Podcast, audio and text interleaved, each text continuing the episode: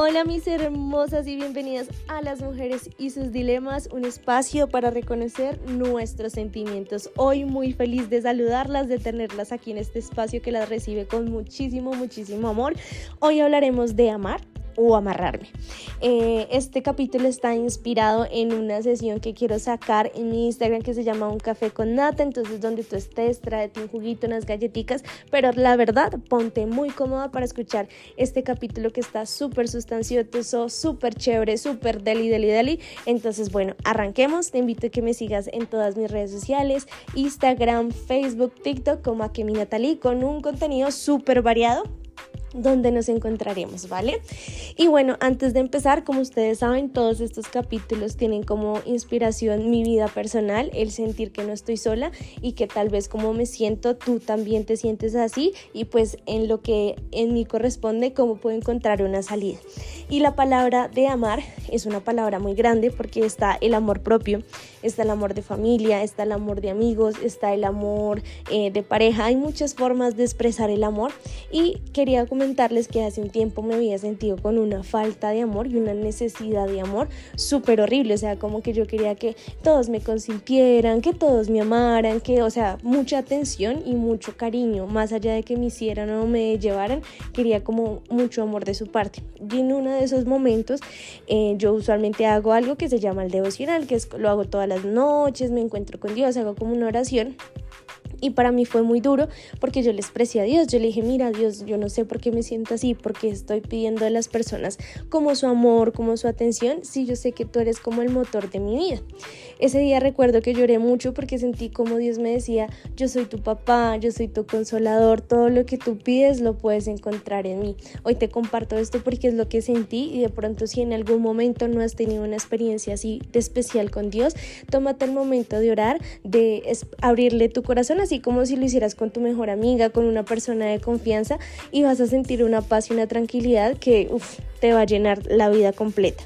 Entonces yo le decía a Dios que me que, que llenara todo lo que estaba a mí. Y entonces eh, en todo eso de, orar en esos días que pasaron, me sentí que también me sentía muy amarrada, amarrada a la decisión de que es que las personas tienen que amarme, es que yo doy esto por las personas, entonces ¿por qué las personas no dan eso por mí? Entonces entendí, uno, que mi identidad es amor, pero el amor que Dios me da a mí, no es que yo tengo amor y yo le doy amor a las personas y esas personas me lo devuelven. Lo entendí más como Dios es el el, motor o la fuente más grande de amor y Él me da tanto amor que yo tengo para dar a los demás, pero las personas no deben de devolverme a mí nada porque yo estoy agarrada de la fuente. Cuando yo entendí eso, me confrontó mucho porque en mí estaba era una necesidad de las personas. Y en vez de mirar hacia las personas que me dieran amor, me devolví y vi a Jesús con su amor, con su consuelo. Y ese día recuerdo que lloré demasiado porque me sentí nuevamente amada. Y ese amor que da Dios es un amor que créanme que no se compara con el de la pareja, con el de la mamá, con el de la familia, porque es único, es eso que tú estás caminando y tú dices, ay, me siento feliz, me siento amada, me siento acompañada y es algo que no tiene palabras. Entonces me puse a leer ahí la Biblia súper bonita y encontré una palabra muy bonita que está en Romanos 8:11. Yo tengo como un cuadernito donde usualmente es como mi diario y cuento mi experiencia y cómo me sentí, pero ese día fue hermoso ese tiempo que tuve con Dios porque Dios me dio esta palabra y decía, Dios resucitó a Jesús y él,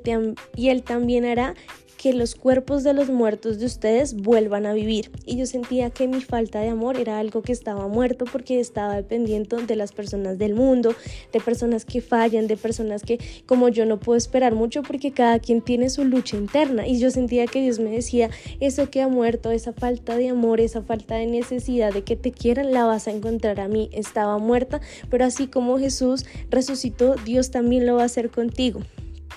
Dice, y esto lo hará por medio de su espíritu que vive en ustedes. No sé qué tanto conozcas de Dios, pero eh, hay algo que se llama el Espíritu Santo y es un pedacito de Dios que nos acompaña diariamente. He estado también leyendo el libro de Itiel Arroyo y es un libro que nos dice y nos cuenta que el Espíritu Santo no es una cosa, sino que el Espíritu Santo es alguien, es alguien que te apapacha, es alguien que quieres que lo busques, es alguien que tienes que cuidarlo con una delicadeza que cada vez que lo buscas, que cada vez que lo encuentras, que cada vez que tocas su corazón, se van a volver uno solo. Entonces recuerdo que en esa oración quise decirle Dios, quita todas estas ataduras y todo esto que he pedido de que la gente me quiera, hasta peleé con mi pareja, peleé con todo el mundo, pero no tenía que pelear con nadie, tenía que volver a la base del verdadero amor. Entonces no sé si te has sentido de pronto con inseguridad, te has dicho no, es que no soy bonita, es que siento que nunca nadie me va a amar, creo que cuando empiezas a ver a Jesús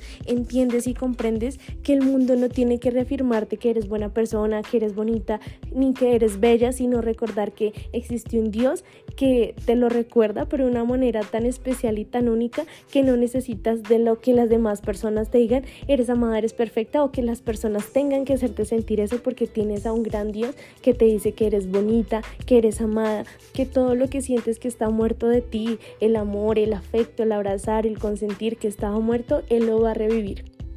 Ese día para concluirles tomé mi agenda, tengo aquí la fecha y me coloqué en una hojita muy bonita que dice Natalie, repítete esto. Y dice lo siguiente, quiero que si tú lo tienes, lo anotes en un cuaderno y te lo repitas diariamente. Tomaste la mejor decisión de amar, de amar a Dios, de entender y comprender que no hay nada más bonito que el amor de Dios, de ver que entregó a su único hijo por amor a mí y que cada día Él me busca con amor y con dulzura. En la segunda dice, no todas las temporadas son para siempre, ese sentimiento de falta de amor eh, o de falta de querer eh, no va a durar para siempre, de buscarlo y tal vez mi temporada es esta, pero para ti esta temporada es una temporada donde no hay trabajo, donde hay muchas cosas que no están fluyendo de la mejor manera, tranquis, esta temporada no es para siempre.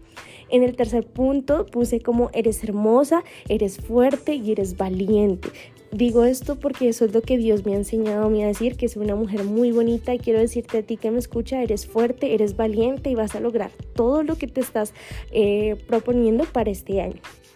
En el cuarto dije, mereces todo, no migajas. Y creo que con Dios aprendemos del amor más bonito y de que Él nos da completamente todo. Entonces recuerda que más allá de pedirle al mundo, Dios te lo va a entregar todo y te vas a considerar una mujer que merece el mundo completo. En el quinto coloqué debe ser eh, radical. Radical en tomar la decisión de que Dios es el motor, Dios es mi decisión de Él, Él es el máximo, Él es donde yo encuentro el amor y mi radicalidad es no depender de que las personas me amen. Y en el otro coloqué vive el día a día con calma, no pienses en el futuro, porque muchas veces siempre dar un paso más adelante nos aterra, nos asusta y nos hace volvernos pequeñitas. Y por último, tu futuro lo tiene Dios. Haz una oración conmigo es en esta tarde, noche o mañana que me estás escuchando, diciéndole Dios,